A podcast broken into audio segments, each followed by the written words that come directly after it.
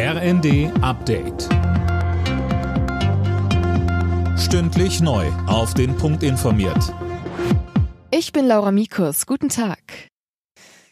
Das erste Etappenziel ist erreicht. Die Gasspeicher in Deutschland sind mittlerweile zu 75 Prozent gefüllt und damit zwei Wochen früher als von der Bundesregierung vorgeschrieben.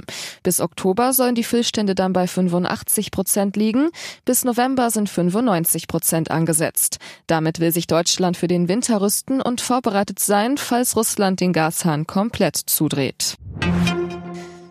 Die Bundesregierung will die geplante Gasumlage von der Mehrwertsteuer befreien. Dafür bräuchte es aber eine Ausnahmegenehmigung der EU. Und die hat Bundesfinanzminister Lindner jetzt angefragt, Fabian Hoffmann. So ist es. Er hat einen Brief an die EU-Kommission geschrieben, in dem heißt es, die Mehrwertsteuer würde die Preise in die Höhe treiben und auf Widerstand bei den Bürgern stoßen. Die Gasumlage soll ab Oktober gelten und es Energieimporteuren möglich machen, ihre Mehrkosten an die Bürger weiterzugeben. Heißt, Gaskunden müssen dann mehr zahlen. Die Ampelkoalition will bei der Umlage auf die Mehrwertsteuer verzichten, damit der Staat daran nicht mitverdient.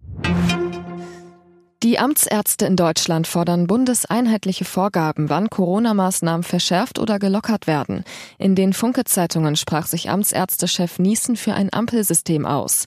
Er betonte, die Inzidenz müsse ein wichtiger Maßstab bleiben. Als erstes Land überhaupt bietet Schottland kostenlose Menstruationsartikel an. Ab morgen müssen Stadtverwaltungen und Bildungseinrichtungen etwa Binden oder Tampons gratis zur Verfügung stellen. Dies sei grundlegend für Gleichheit und Würde, erklärte die schottische Regierung. Für Schüler und Studenten sind Hygieneartikel schon länger gratis, nun können alle von dieser Regelung profitieren.